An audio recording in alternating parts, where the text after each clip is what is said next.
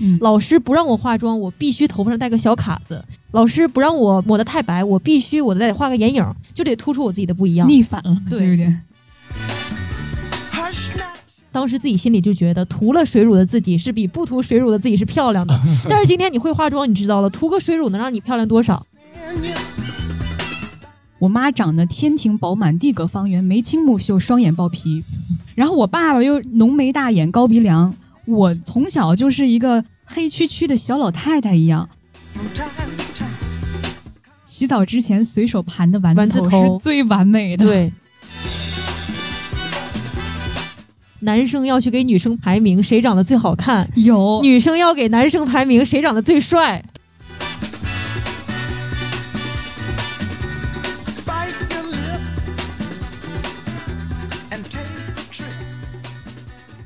Hello，大家好，欢迎收听开个小差 FM，我是生生。我是 Nico，我是六必居的萝卜干儿。喜欢咱们节目，可以在微信上搜索公众号“一起开个小差”，加入我们的听友群，和我们一起玩耍。今天请到了两位我的我的非常好的朋友，怎么都是好朋友，但是就是我很激动，我也很紧张，和这两位美女一起录这个节目。嗯，今天聊的这个节目跟“美”这个词也很相关。嗯咱们聊的这个就是容貌焦虑，我也不多说，其实题目里面应该都显现到了。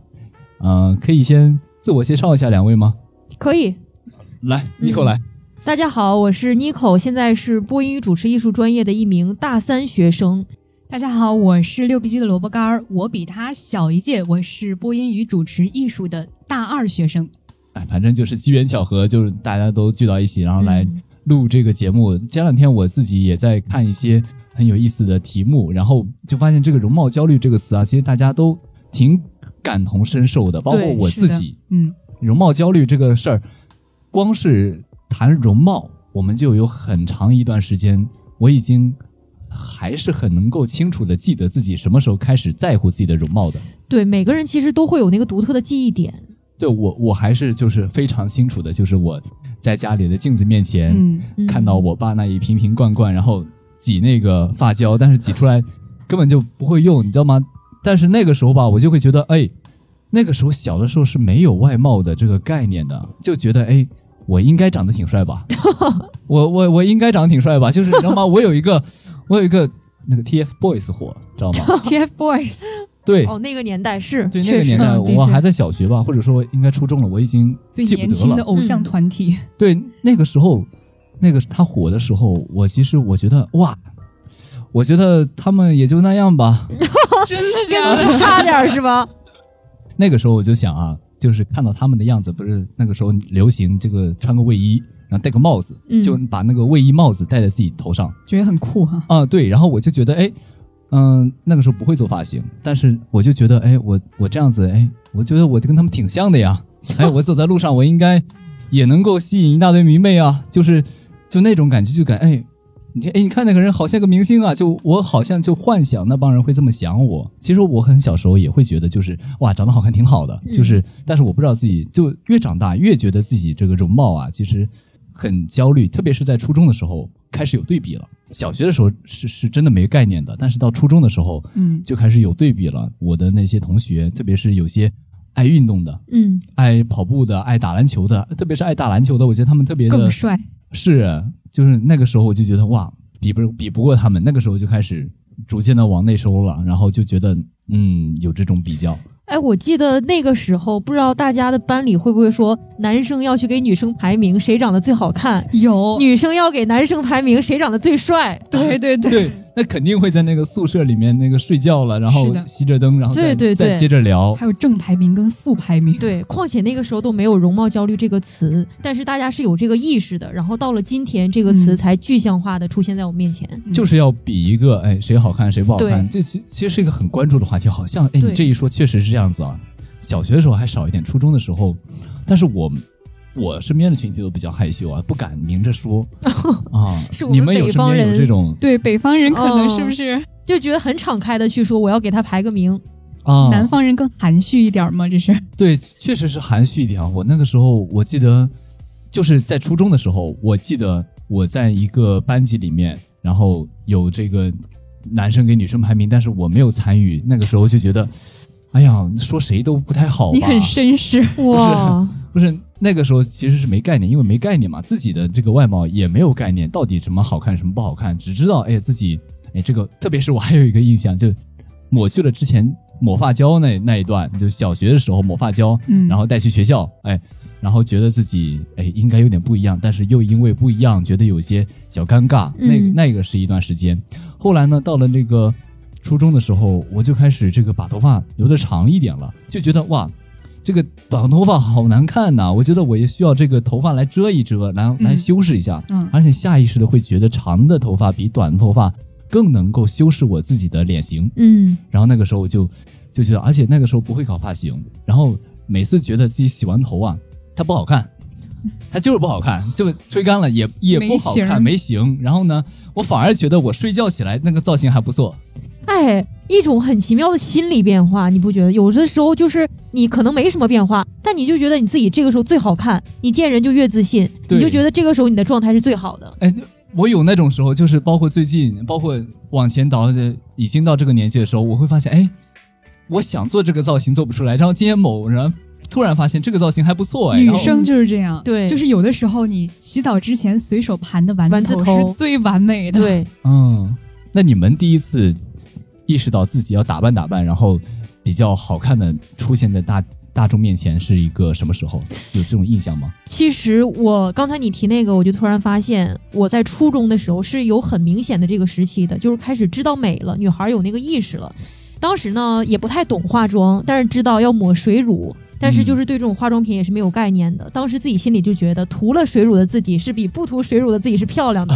但是今天你会化妆，你知道了，涂个水乳能让你漂亮多少，对吧？其实没区别。对，但你当时是会有对，就觉得我以这个涂了水乳的状态见人，我是最漂亮的。哦可能那个时候是有叛逆的心理谈恋爱吧，甚至那种比如说初一的女孩子想要跟这种高年级的学长认识，就觉得这个时候我要打扮。要开个屏，对，那当时很愚蠢啊，觉得班里那种干那种文文静静的女孩子，觉得她们很就只会学习。对，就是这种感觉，啊然后就觉得我必须要化妆，老师让我穿校服，我必须在外面穿一件我自己的外套。嗯，老师不让我化妆，我必须头发上戴个小卡子。老师不让我抹得太白，我必须我得画个眼影，就得突出我自己的不一样。逆反了，对有点。嗯，我我我自己我还买过一套很不好看的 cos 的衣服，到后来很就是那个时间想独特，但是呢又没有那么大勇气。你你在这个容貌上开始做改变是什么时候呢？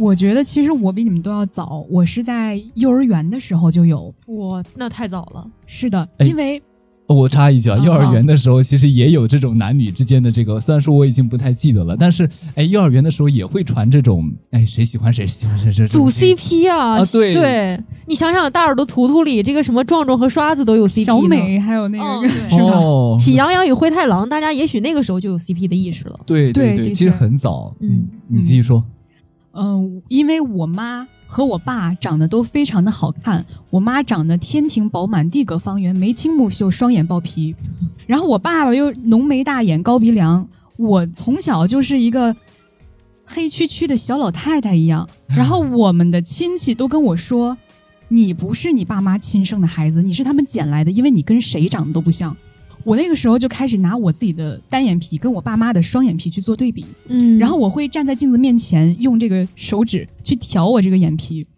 就是其实挺焦虑的，嗯，嗯幼儿园就这样子了，那确实挺焦虑的。嗯。而且我到小学的时候，我有一个朋友，他特别的洋气，人家都穿着什么风衣、皮衣、小皮靴，然后我穿这个大棉袄、二棉裤，还有什么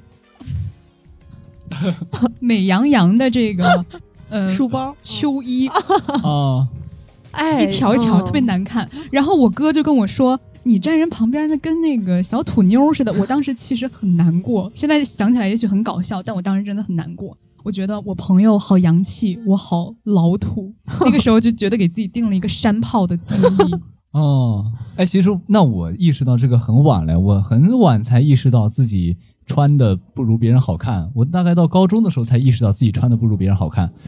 哎，那其实听来听去，还是说是通过对比才有了焦虑的。对是的，知道我什么时候意识到自己穿的不够好看，就是在高中参加艺考的时候，哎，那个老师到我学校来，就我穿的那个冬服冬装嘛，然后都是校园里的，但是呢，那帮人会改，嗯，会嗯改改一下自己的裤裤脚，对，改裤脚改得更抓这个的细一点，然后你们这还有抓嘛？就是不、让改啊？不行，然后就嗯教导主任，然后把一个女孩子就一排都拉出来，看他们的裤脚，对看谁改了。我们也是，对北我们北方方就这样而且我们男生他们的高中容貌焦虑也会很多，因为他们要三毫，不知道你们有没有啊三毫米的头发。就剪那么短吗？对而且就是河北的朵拉，你们知道吗？哦，朵拉是河北的，对，河北这一片都是这样的规矩。就教学但是我们高中不是，但我身边初中同学他们上高中之后就会朵拉了。哦，就是那种剪得很剪得很齐的短发，然后就叫是的，可能也分不清谁是谁，大家都是短发，都长一个样儿。嗯，已你说已经是我上大学的时候参加军训的时候，大家穿同一件衣服，我都已经快记不住大家了。如果说发型都一样的话，衣服也一样，那更记不住了。，对，就我上高中的时候管的不是那么严，很多人就改自己的衣服，然后裤子改得更细一点。当然，现在回想看来，那改那么细也不好看。其实，就那段时间的审美，其实回头看来也没有那么正确。挺愚蠢，挺幼稚的。Yes，就是那种，就好像哎改了，但确实好看一点。我、我嗯嗯嗯，但是那段时间那个老师他就哎，你这裤子穿的忒厚了。就我我确实为了保暖，我穿的很暖和，我穿了后下面露个个边儿是吗？边儿倒没有，因为外面的裤子很厚很长，然后里面我再穿个那个秋裤秋啊，裤，对，秋裤也是很厚那种。然后呢，整个就是比例比例就非常的那个臃肿对，然后那个老师哎过来，那个男老师过来捏一下，哎呦，两层的，就就说我这个秋裤和冬装是两层嘛，就说我穿的多嘛，就说哎你这个人怎么不在乎自己形象啊？他就好像觉得这个传媒生应该在乎一下自己的形象，然后他就批斗我。而且我觉得他肯定说的是你长这么帅，你穿成这样，是不是？那那那当时没有人这么说吧？就是高中的时候也没有，高中时候好像我自己吧，你说嗯我这个、我是真的是从高中开始，有人开始在我的颜外貌上做这个评价了关注到你，对，在初中的时候，唯一有一次，就记得唯一一次初中，哎，你侧脸还挺好看，就没了。没了，就是我。其实我初中时候，你说哪个男生没有这种容貌上的对比呢？也有的，只不过是，嗯，就知道自己一般般，然后就没有去比较。我身边那个时候的审美，我就觉得我的好同学死党挺好看的，男的嘛。嗯，然后他就是那个那个爱情不无限续杯啊，桃花朵朵，对，然后就是他和班里的女生就玩的很好，但是现在看回来吧，嗯、也许应该是跟个人魅力啊也有很大关系。，对，就不，其实那段时间不只是容貌上，对，不只是容貌上。我在高初中的时候，我特别羡慕一同学，甚至把他当做榜样来的。那个人就是一个会打篮球，体育也不错，然后呢和人际交往也不错。然后那段时间我就经常拿自己跟他比较，好像哎，我觉得我要是能够像他一样，就觉得很好了。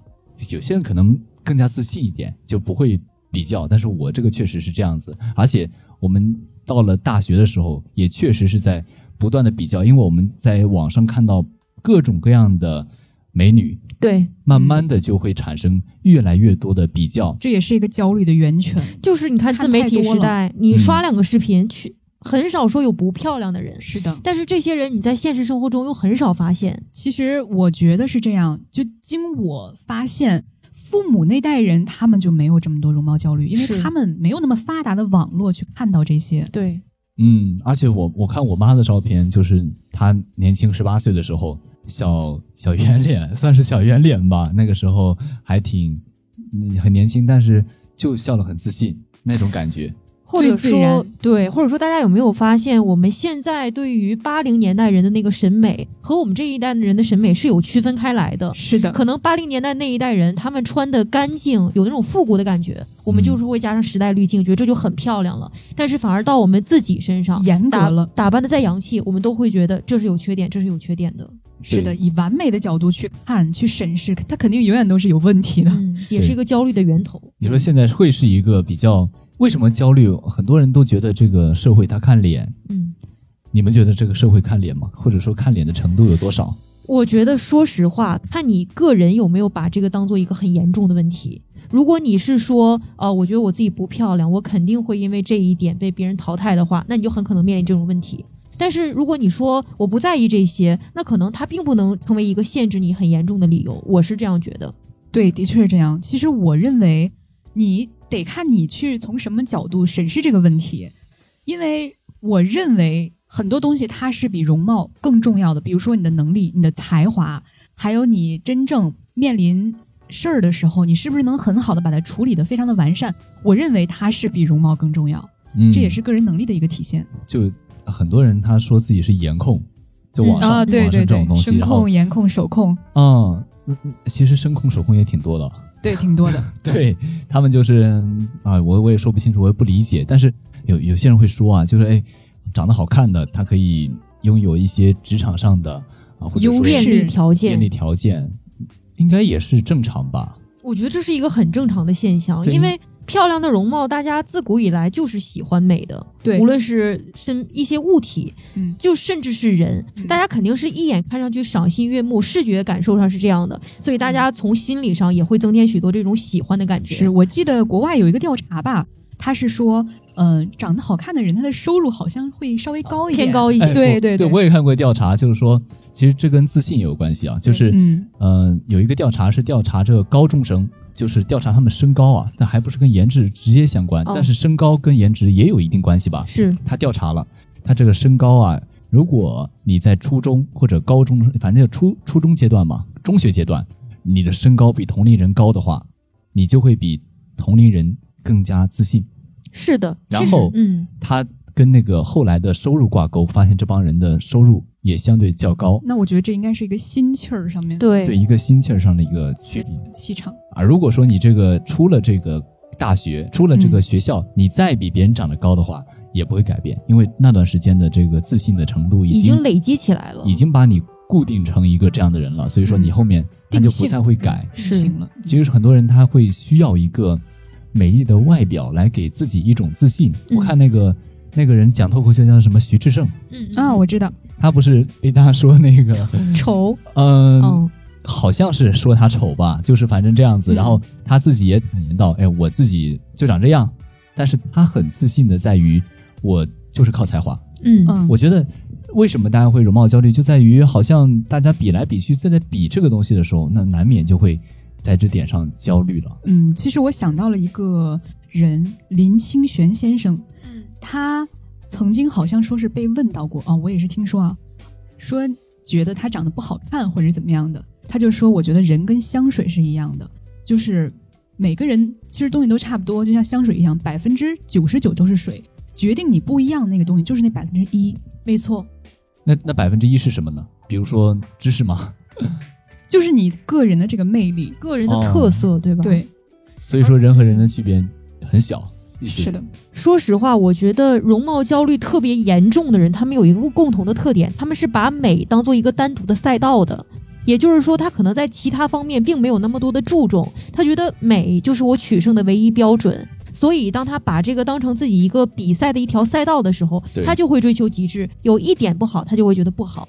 但是，假如说我们想设想一个行业吧，嗯假如说一个女医生、嗯女科学家，我觉得他们的容貌焦虑不会非常非常的重，因为他们是有自己的重心在的。嗯对，其实就是这样子。你越拿的觉得自己越要靠这个吃饭的东西，你越拿不出来跟那些力更那厉害的肯定是看的会更重。比如说模特，我觉得他们群体肯定会有更多容貌焦虑，因为这是靠这个吃，饭的。模特那个那个行业，我之前在艺考时候听说，他们可浮表行业，嗯就是浮表就专业，他们那个考试哇，是专门做那个电脑的那个身体结构测试的，然后测量出你这个人的骨架，测量出你的身体的这个比例，然后再去比，就是哇，那那他们已经到了用科学的地步去评判你是否标准的这样的一个评判什么标准。建模脸啊、黄金比腿啊对这种，对，而且你能不焦虑吗？哥谁不焦虑？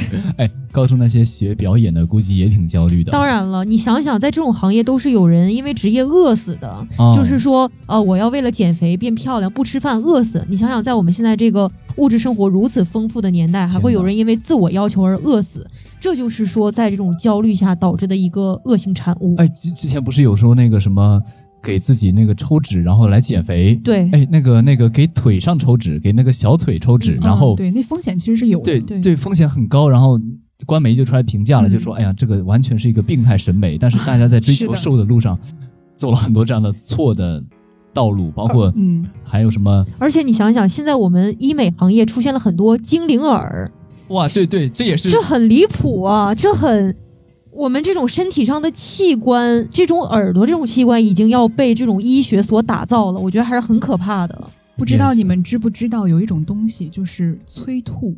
哦哦，减肥的一种方法。，对，其实有的艺考生他们也会，但不是说全部啊，就是有这样的现象。然后包括在网上会有卖那种什么吐吐管，然后就直接把它塞到嘴里面，然后到插到胃里。是的，然后就可以催吐，然后你把这个食物吐出来，你不是不摄入这个食物，你就不会长胖。哦，就是说我觉得真的好可怕。哇，就是说你先吃了这个东西，然后呢，你给自己大脑来了一个那个饱腹感，对然后你再把东西再催吐，走了个形式，就是说，就是其实我觉得这是一个心理上面的一个层面的问题。哇嗯，真的，他们对于这个身材，包你不知道吗？我唯一的，我刚才想说的一个例子是，嗯那个高中艺考的时候会会看脸，会让你哎走进来，哎先让你全方位的展示一下你的嗯条件。那这个时候大家就会很焦虑了，哎，我很明显，你站在那一比，你就要跟别人比了，那比就有焦虑了。对，肯定是焦虑。甚至当时就会有很多老师明确的去告诉我们，因为我们都是学播音的嘛，就会去说。没关系，专业不好无所谓，先看你的条件，你 长得漂亮了就可以了。哎我觉得大家都听过，颜值即正义，哎，我那边浙江艺考，然后参加那个统考嘛，嗯一起统考，然后就有很多这样，就是没学过多少天播音，甚至就是嗯学表演的，去办道参加一下那个表演统考，然后形象好人家就因过为长得。好，然后甚至比一些学了好几个月播音的分数还要高。是很看常见这种情况。对哦而且你想想，我们都是这种传媒播音行业的，我们嗯所见到的容貌焦虑是要比普通人多的更多的。对，嗯那哎呀，真的是，你说它其实是一种资源的分配。对，大家都在争夺。有一个日剧叫做《世界奇妙物语》，它有一个部分讲的就是这个美人税。哦，看过，就是嗯，就是说你要因为你得到这个便利而去缴纳你所获这份便利的钱，因为他去交税。是的，就是它也是有一个仪器，然后去甄别你这张脸是美人脸，然后它就会随着你就是这个颜值跟你的这个税是成正比的。嗯，越好看越交税，对，然后就那个是不是主角就因为太好看了，然后就得扮丑？对，那他就去扮丑。就之前在他的生活当中有一个比他更漂亮的一个女生。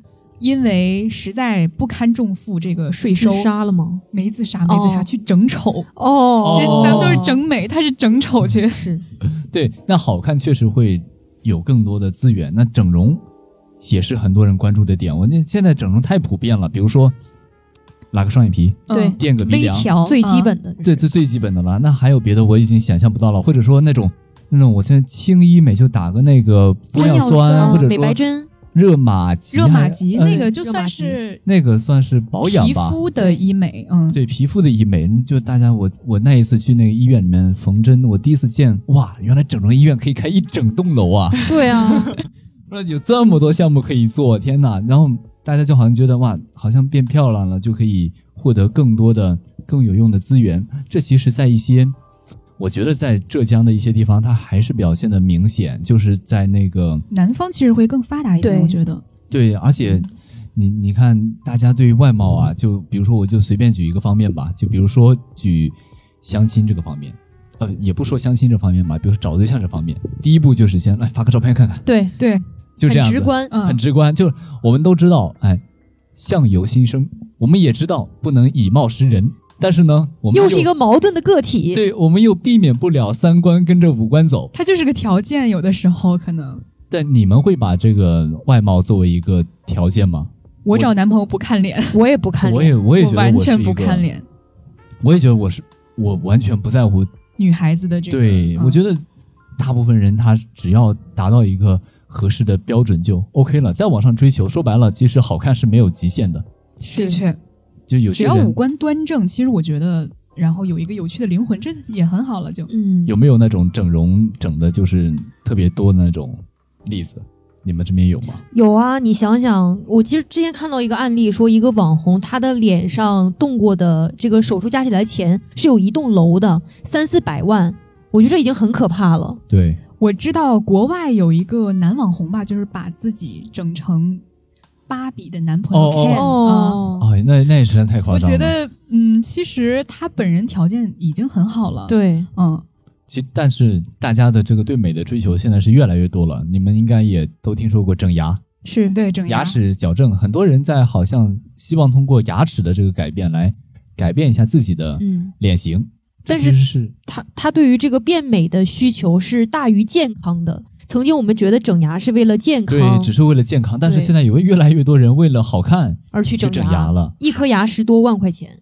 对，而且就是有的就可能为了自己脸型更好看，就把这个牙拔掉，嗯，也有这样的情况哎，。有有是有明星那个为了好看，为了脸瘦，拔了拔了多少颗那个牙的，是数吗不胜数这种例子，数不我觉得对，数这个比较普遍了，其实普通人也会。哎，你说那些明星多卷呢、你说如果说那些好看的靠颜值明星的，那他们为了这个这张脸，天哪，想象不出得投资多少。对啊就是靠这吃饭的对，呀所以说还是我们刚才提到那个问题，已经把美当成一个赛道了。是的，对是的，他们就要走这条路，单吃这口拎出来饭。看，对，而且不是有人说这个男生和女生，就男明星和女明星的这个颜值焦虑对比，就是说那个乘风破浪的姐姐，她是那个、尤物。啊，乘风和破浪尤物，啊，对对对，就是到了三十多岁的女性，她还在非常注重自己的外貌，还是在那个嗯。这更卷，然后在说白了，其实在容貌焦虑。哎，对我注意到一个细节，我记得是有一位女明星，她是随身带着一个秤哦，我去称食物。沙啊拉还是沙拉，对，你们不觉得一个三四十岁的女性，因为在我的意识里，可能我的母亲这个年龄的时候，她就是说为了这个家而操持，容貌已经不是她考虑的问题了。但是三十多岁的女明星，你想想，她会随身带着一个秤去称自己要吃的食物，我觉得真的是对于自己的要求已经到一种境界了。对，很严苛的，这是嗯，其实男生也是一样啊，就男生他现在也慢慢的感受到了，我我反正最近刷小红书或者看别的地方，就说哎呀，嗯就是给男生推荐这种护肤品的东西越来越多了，就是在说哎。从来没想过自己可以这么好看，我、嗯我说不出这种文啊，我我没有仔细看，但是就是说，大家越来越在乎男生的这个外貌啊、长相啊这种东西了，也跟着一起卷起来了。是就要求起来了。就之前，我我我说一个题外话，就是那个“普信男”三个字，嗯，就是说普通而自信是谁说的？杨丽杨笠对脱口秀里杨笠对面说的哦、但是我我很多人觉得男生都是普遍而自信的，包括我们普通而自信。哦，普通而自信，对，普通而自信。但是我想说的就是，大部分男生他其实是一种普通且不自信的一个状态。就我认识的这些男生里面，他们很多人都很内敛，很嗯，很这种对自己的外貌不上心，就觉得哎，我其实是一个不靠脸，也不希望不奢求靠脸的一个人。我希望就是说我踏踏实实的一种状态。他们没有那么自信，包括我在高中认识的那些朋友。其实是网上的一些呃男生，他会有一点点奇葩，然后散发这种奇葩的言论，然后让大家觉得这是不是就是很普遍的一个现象？但可能在日常生活当中也没有那么夸张，也可能是这样。或者说我们站的是男女不同的立场，因为对郑生是一个男生，嗯所以他感受到的是他作为一个男性身边是这样的状态。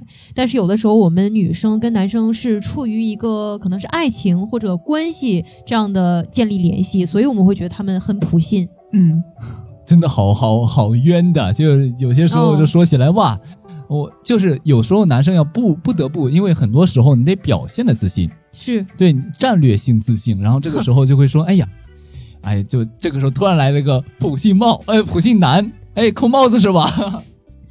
就这个界定它其实是比较模糊的。嗯，对，非常的模糊，就大家对于。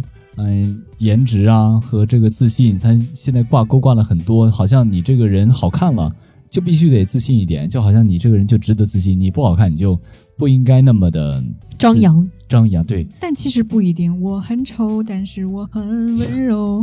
是哎，我刚才突然想到了一个点啊，不知道你们有没有感觉，上大学之前，没有人会对你的外貌有很严苛的要求的，尤其是老师。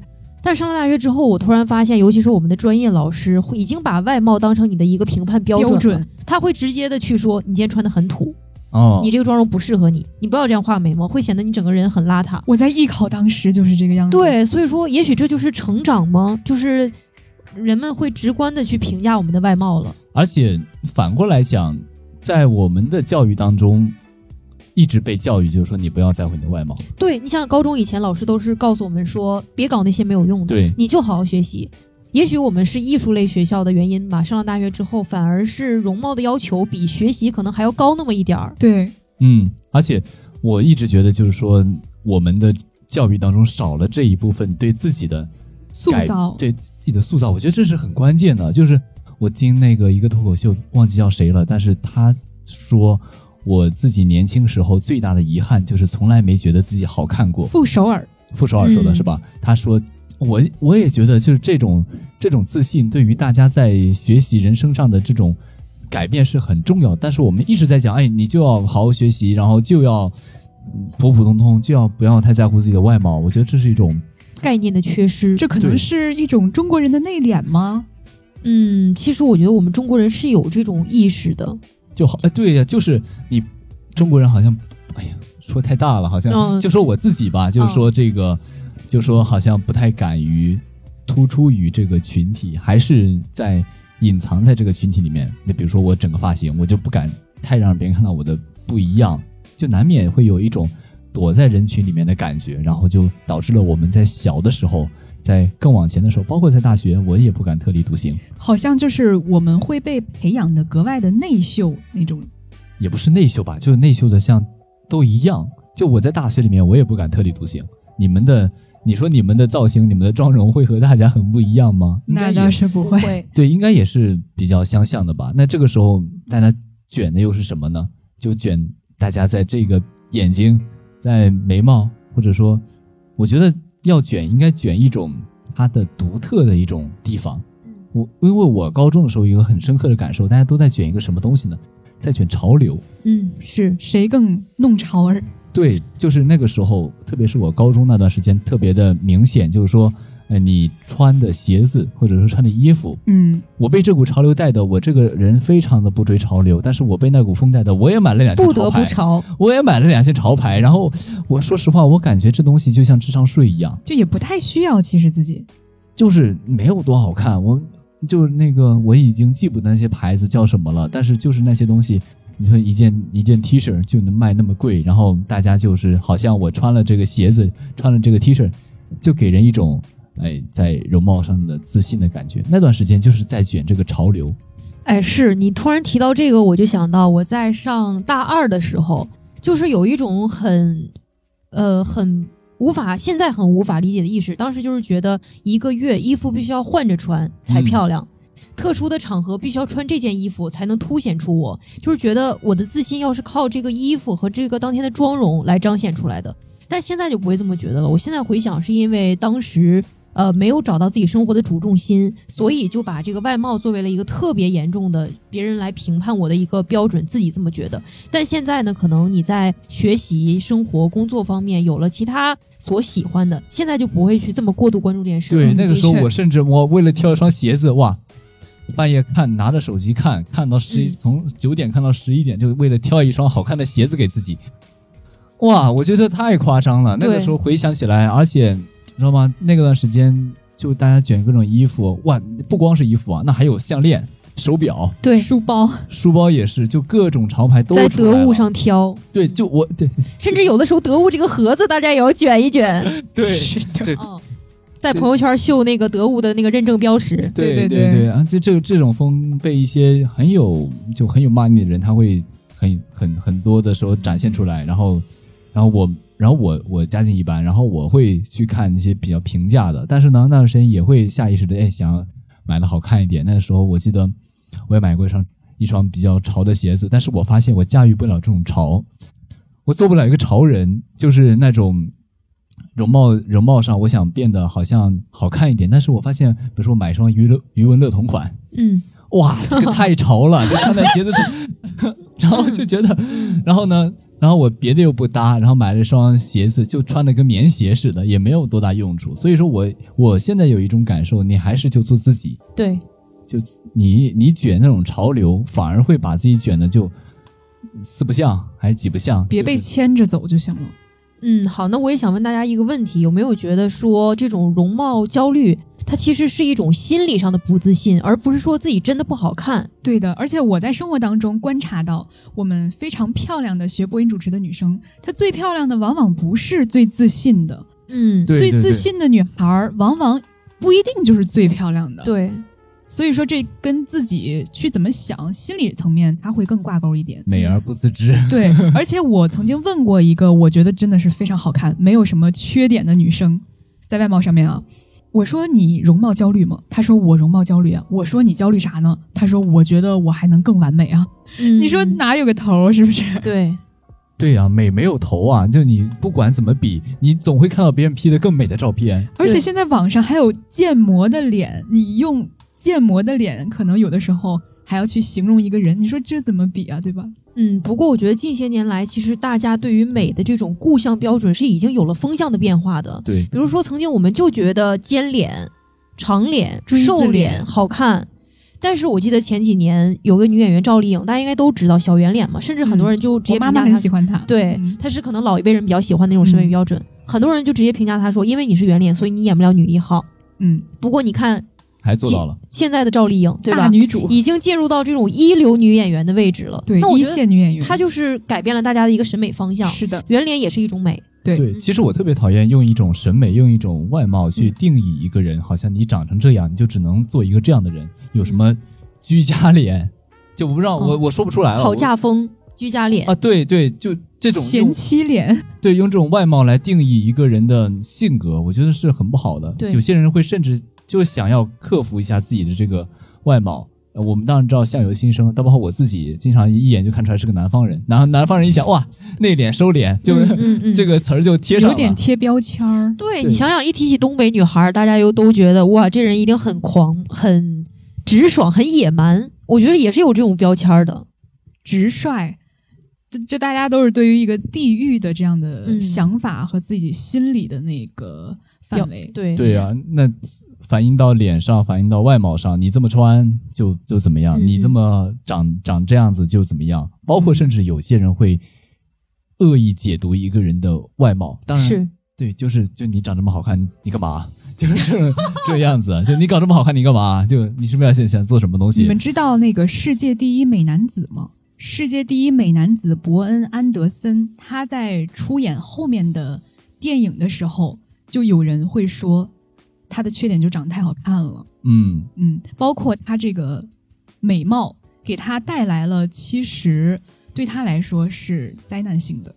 就是演不了一些角色是吗？不是演不了一些角色，是他在年幼的时候，呃，然后就已经成为了一个层次的明星，出道哦巅峰的那种，然后他就会呃非常的受争议，不管出演什么作品呢，他都会被他这个美貌所呃掩盖吧，大家就喜欢他最开始出演的那个作品的那个模样，所以说我认为，嗯，有的时候可能说对于长得特别特别好看的人有什么优势，但其实可能长得太好看，它也是一种有烦恼。对哎啊，我觉得我理解的，你说这个灾难其实是毁掉一个人，要么是他自己的起点太高，因为容貌，所以说他不去顾及其他方向的事情；要么说是别人只关注他的外貌，而不去关注他才华方面的东西。对，而而且我有一个觉得很很为男同胞发生的一个东西，就是男同胞他有一个很重要的一个要素，就身高。哦，就你说身高这东西生与生俱来的，是吧？它其实跟相貌也一样，也是与生俱来，只不过身高这东西更不好改。它你说身高这东西，它不像整容可以可以整的再好看一点，但身高只有这么些，对吧？然后身高它会给人一种嗯，就好像比。外貌更加直观。你想想，有人都直接称一米七五以下的男生是二级残废。是的，我觉得这个。而且你们发现没有，就刷抖音的时候，比如说这个男生刷自己帅帅的这个自拍和秀肌肉，他就会有一个标签儿，括号呃幺八八五，哎呦，我我知道吗？我我我一直是对外称自己身高幺 幺七九，哎，世界上还有一米七九的男生吗？我不相信。真的，我对别人说，因为我确实是有点不到幺八零，然后我就你说会觉得又比一米七八高。对，然后你说少这一厘米吧，我也不忍心丢掉好不容易长的，对吧？但是幺八零吧，我就怕有旁边有一八零的，又刚好一八零的站我旁边，那不好说，那只能说一七九了，没有办法了。而且其实很多男生会觉得自己啊、呃身高特别的有优势，比如说一米九以上的，就是你吃饭了吗？我一米九。括号你喝水了吗？我一米括号是 对，我觉得就大家慢慢的要把这种外貌上的东西给更多丢掉，包括我们从个人成长上来讲，就是在逐渐的接受自己的缺点的一个过程。我以前就在很多时候发现，哇，我怎么脸上长了个痘？嗯有个那个放大镜效应一样，你看到这个痘之后呢，你就老想照镜子，你想看它，然后你就会对，焦点效应了有点。对越来越嗯注意到这个东西，嗯然后我觉得长大之后反而不那么在意了。哎呀，说到长痘，我真的其实心里很难受，因为我本来是一个皮肤不那么好的人，然后逢年过节串亲戚，就是长辈就是看你皮肤，你怎么脸上痘又多了呀？对我特别不喜欢听到这一句，真的会觉得他看我的那个目光特别的炙热，就那种感觉。哎，在亲戚面前还挺想表现一下自己好的，就、嗯但是这种时候长个痘很没办法。你说你干嘛老盯着我主要是你想那个画面，大过节的喜气洋洋的，拎着呃两手的东西去看望人家，刚进门，阿姨好，哎，你脸上痘痘怎么又多了？对 不喜欢，对。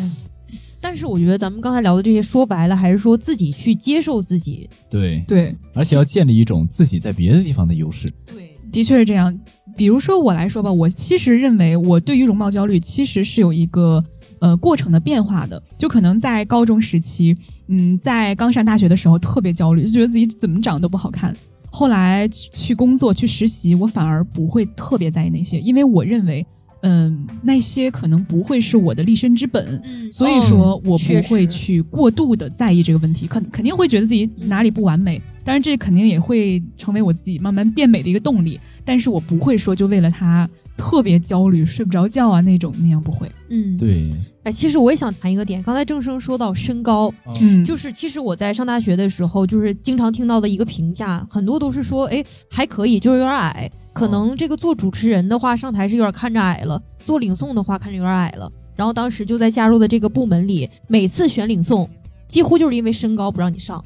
然后甚至至很多人就会说，哎呀，就是这个矮是你的缺点。但我看过你很多场领诵了，呃，这是之后了。哦所以说，哦我想说的一点是什么呢？当你不认为这个东西是你的缺点的时候，它就不会再阻碍你了。对，其实仔细想，其实仔细想想，那个时候我也是觉得，哎呀，我很矮，所以我就不去试了。嗯，后来你把自己的精力放在怎么去提升自己的时候，你会发现别人不会因为这个去成为你的评判标准了。对嗯，实力到那儿了，也就无所谓了哎，那不是啊，主要就是说还是自己不在意，别人更不会在意。啊。对，就是有一种，其实你过度的关注别人的目光，这容貌焦虑也是这样子的。我自己哎换了件衣服，觉得这件衣服它虽然好看，但是呢好像有点太独特了，嗯我就就会太在意别人的目光，反而导致自己走不好路，弄不出最自信的神态。是，的，就像是比如说你今天穿了一个白衬衫，上面吃面的时候就不小心崩到了一个点儿，嗯你就会觉得所有人都在看我这个点儿，然后以至于都不敢抬挺胸去走路，但其实根本就没有注意，谁又在意你呢？是啊，大家都很忙的。对，而且我觉得现在我们不光说自己不要容貌焦虑，我们还要反容貌焦虑。其实很多时候，我们的焦虑不光是自己，还来源于别人的评价。比如说，你这个头发不好看，嗯你这脸上长痘。嗯很多时候，我觉得啊，在我小的时候，我会说嗯默默的去接受，甚至被别人这种观念带着跑。但是现在，我会直接去说，关你什么事儿呢？对我喜欢这样，我就是这样。没错这也是反容貌焦虑的一种体现。你说我不，你说我这一点我很在意的时候，我就要反驳你。说到反容貌焦虑，我想到一个话题，就是和自素颜和解，嗯和素颜和解。对这个这个其实应该女生聊多一点，因为男生不太会化妆。对，你在和素颜和解，我已经和我的素颜打起官司了。他们就是，哎，我看到一些也是有吧，就是抖音什么素颜直播，但是他们依旧是整的很好看，其实就是化妆、嗯，有美颜，但是我只是素颜，但是我没说我不看美颜啊，啊，对，就这样是不是？是的，是的，就是呃你老往这方面看的话，你就逃嗯脱不掉这东西。对你在和一个网红谈素颜，他们靠脸吃饭的耶，怎么可能跟他们谈素颜？是你只能跟这些就是不那么依赖这种外貌的去谈。我自己已经是越来越放飞自我了，我觉得就是呃，不过我想跟大家说一点，可能大家通过我们的声音无法看到我们都长什么样儿，嗯，但是我不知道有没有粉丝朋友见过郑生长什么样儿。我想跟大家说一下，生生生生、这个呢，生生确实是我们学校靠颜值，也不是靠颜值，就是长相这方面比较出名的吧。嗯。很多女孩子会在表白墙上，比如说军训的。时候，把她的照片挂到表白墙上，哦说啊啊、说什么啊，想要这个男孩子微信。捞他，包括你看你自己能感觉到，很多女生是要通过别人要你微信，嗯自己主动来加你微信，想方设法的要你微信，是有这种情况的，对吧？嗯，嗯偶尔偶尔，嗯非常偶尔。对，所以说我觉得郑生能对生生能对这个容貌焦虑这个事儿看得这么开，这么佛系，是我没想到的，因为他，我觉得他就是一种帅而不自知的状态。是的，我我我其实我一直不想自己说，就因为一张照片或者说某一时时刻的神态好看，然后就因为这个东西我没法保持住，嗯，就可能只是那一刻。然后包括我们在聊一个话题，比如说，哎，你谈对象会不会在意对面的这个颜值？我我们都说不在意，对吧？对，我觉得也是一个，就是我在这方面体现我和人为人处事，我希望是靠我的我的这种内在的那种人格来去吸引人，而不是说我这个外貌就怎么样怎么样，因为这些嗯东西，可能我哪天就不在意这个注重外在的打扮了，我可能就不再不再有了。嗯，所以说，我觉得为什么生生这个还是说粉丝越来越多呢？我觉得就是他刚才说的这样，容貌只是他一个优势，但是他嗯更注重自己的内在，两个一结合，所以他永远都会有更喜欢他的人，嗯甚至说有的喜欢他的人不仅仅是因为外貌了。嗯，而是说外貌加上这个才华、内敛、谦虚的基础上，嗯更喜欢他。魅力指数增长啊，就是我这说的真是，哎，岔开一个话题啊，你们有没有跟自己的对象聊过对方为什么喜欢自己呢？嗯，当然有啊，我觉得每个人都会有，但，是肯定都会想知道。嗯我觉得我个人而言的话，我对象是那种非常普通的男生，至少在大家看来，他肯定跟帅不沾边儿。嗯我觉得他非常吸引和打动我的就是嗯他接受自己，就是是呃，然后就是品格一些方面，我觉得他嗯很谦虚、很真诚，我觉得这是最宝贵的品质。因为回想起以前的一些择偶要求，第一点嗯就是帅，对高中的时候，但是被那种帅没有，嗯，被那种帅但是很渣的人伤过之后，你会觉得这又有什么好的呢对，？长得好看不能当饭吃。对，所以说慢慢的长大了，就会越来越被这种人品好的人所吸引。对你呢？我认为怎么说呢？情人眼眼里，情人眼里出西施。我在高中的时候谈过一个胖胖的男朋友，嗯，他绝对不是说一个帅哥，而且就是我当年和他在一起的时候，早恋嘛，我们年级就觉得很震惊。哦，觉得哦大美女怎么会选择这种小胖胖？哎呀，然后吧是这样，嗯，他是一个极度不自信的人，但是我就一直在跟他说，我说，嗯、你很可爱，我也一直都很喜欢你，咱们长得的确是没有那么帅，但是。但是我并不会去因为呃以这个标准去评判你啊或者怎么样，重要的还是你自己的这个品格，因为他待人处事非常好，包括他去跟老师、去同学和同学去协调事情的时候，能力也非常的强，嗯。所以说他存在一个非常大的人格魅力，嗯。包括可能呃在外貌上面不是特别出众，但是我妈妈特别喜欢他。嗯嗯呃，我妈妈就是觉得他是一个情商非常高，然后并且是一个很真诚的人。我觉得更多我记住他的是这些。哎，那你们你们对象有没有？你肯定也问过对象为什么喜欢自己吧？对啊。那那他们是怎么回答的？假如说啊，我作为一个女生，我的对象对我说我喜欢你，但是你一点都不好看，我肯定会生气。啊，所以说，前提是你也必须得夸我好看，然后再夸一些我人格上确实有的魅力。嗯嗯、他可能会说，觉得呃，在我身上可能看到了东北女孩的那种野蛮生长的野蛮生。生长，嗯，所以我觉得，嗯，这就是一种自己人格内魅力的体现。包括我也是喜欢他的人格魅力的。所以说，双方的一个好的哦伴侣可以减少你的容貌焦虑。我认为是这样。他先说事实加自己的这个感受，就是他可以跟我说说，咱们长得的确就是普通人，就可能还有点小漂亮，嗯、但不是特别惊艳。但我不希望你因此去焦虑或者怎么样的，因为在我的眼里，你永远都是最好看的，就比较真诚的这种回答，我非常喜欢。哦，嗯，我很想聊一些关于感情的话题啊，我还想打个岔，就说你们觉得两个人因为什么在一起能够最长久呢？就，哎，经常会有人会问嘛，哎，你喜欢我什么呀？你到底看上我什么呀？你们一般如果说你们男朋友问这个的话，对，刚才都回答过了，因为品格，对。因为这个质朴真诚，质朴内内在，其实这些东西都是一个不会改变的东西。对，它都是一个很比较持久的东西，哪怕你就到了四五十岁，可能颜值会老去，或者说、嗯、那种家庭境遇，或者说金钱都会有变化，但是这种东西它很难改变。我觉得这也是一个正向良良性的感情关系，嗯，其实我曾经听到过一个说法，就是比如说你爱上一个人，他分为主观优点和客观优点。肯定你觉得他好，所以你爱他。呃，客观优点呢，就是这个人他家境好，然后他品质好，嗯、他长得帅啊，长得高，嗯、包括他待人处事非常的好，这都是客观的。主观的就是我看你怎么都好，我觉得你抠鼻屎也好看，我觉得你大哭也好看。所以说，可能就是随着这个时间的流逝，慢慢的这个主观优点它可能会慢慢的减少，慢慢的减少，但是取而代之的就是这个客观优点会更维系你们。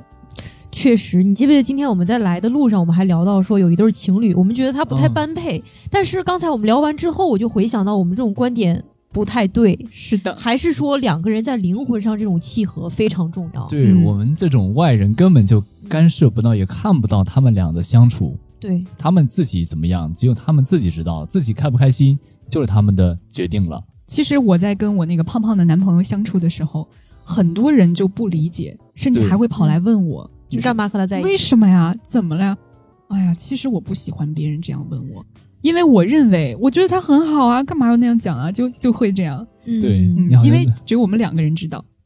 既然我们谈到了爱情，所以说再结合这个容貌焦虑的话题，我觉得还是说灵魂契合是第一点，而且我们不不应该再用那种非常世俗的眼光去评判了。我觉得这种敢于为对方牺牲，但不是恋爱脑，嗯敢于接受对方的缺点，嗯正确的认识对方的优点，嗯这才是我们今天所应该崇尚的爱情。是的，互相接纳最重要。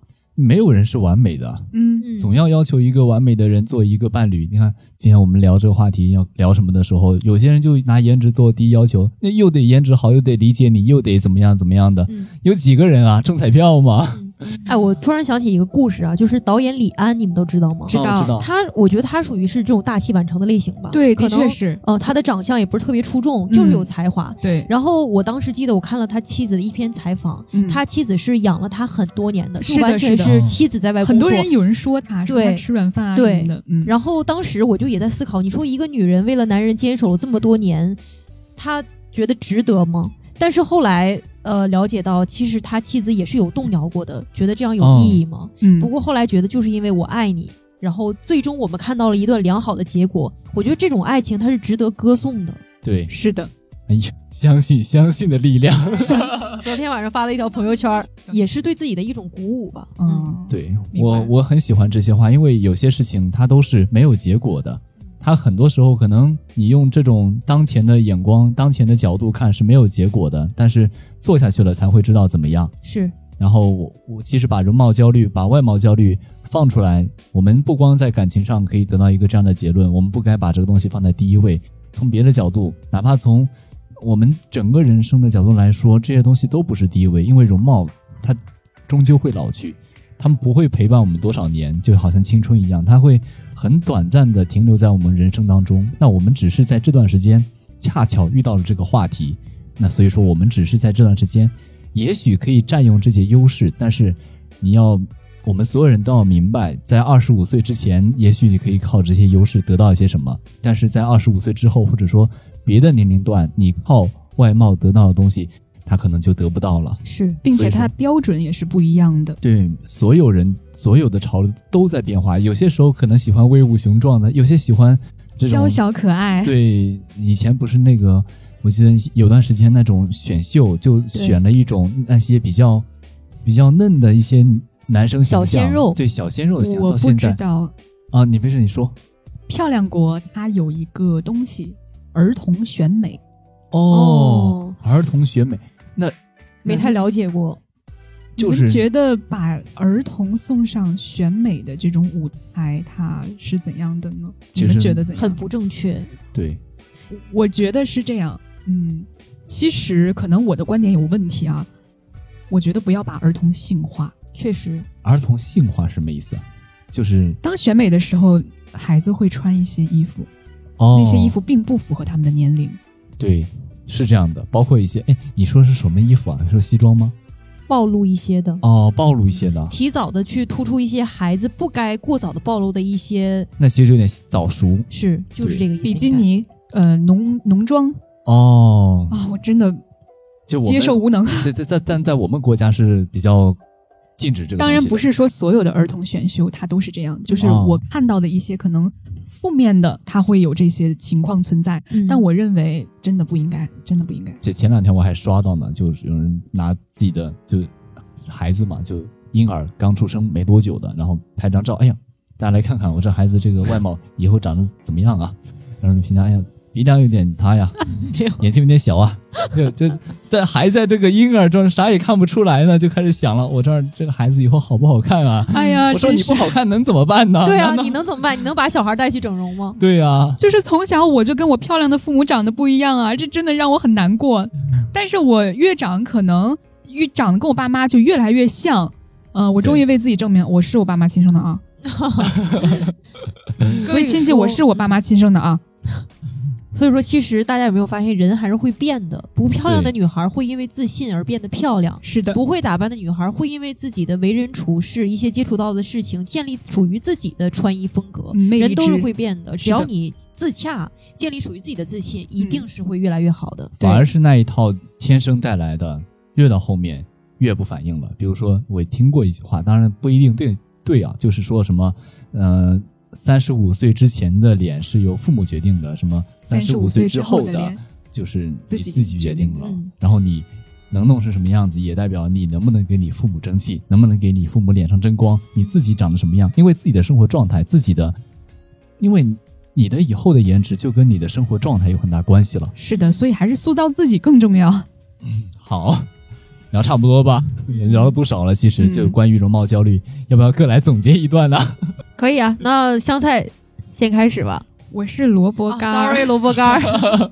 我认为啊，嗯，其实，在我们的生活当中，很多人可能会把这个容貌作为一个标准和赛道，但是更重要的还是你自己能够立身的东西，你的立身之本。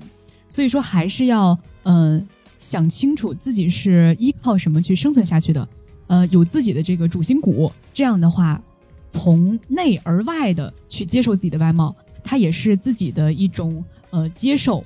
对，嗯也就不会焦虑了。是的，尼寇呢？呃，我想说的是另一点，既然今天我们谈到容貌焦虑，我们也谈到了反容貌焦虑。既然我们对自己不再有这种苛刻极其不合理的要求，嗯那我们对待别人的容貌的时候，也要建立一种合理的观点，就也不要说以貌取人了。嗯有这种意识，我才相信，在这个社会，这种容貌焦虑的意识会慢慢被淡化，回归到每一个人人格的本真。是的对，，每个人都要注意。虽然说都知道这个东西不相信人，那反而还会受到一些影响。对，对也就是说，慢慢的嗯，我们不焦虑了，我们也不替别人焦虑了，我们也不再以貌取人了。是的，做好自己与接纳。相当的正能量呢。好了，感谢收听本期的开个小差 FM，我是生生。我是六必居的萝卜干，我是 Nico。哎，我们下期再见，拜拜拜。我承认这样的人像个楼下老爷爷一样耶。听说你还在搞什么演出？搞来搞去好像也就这样，不如花点时间想想，触摸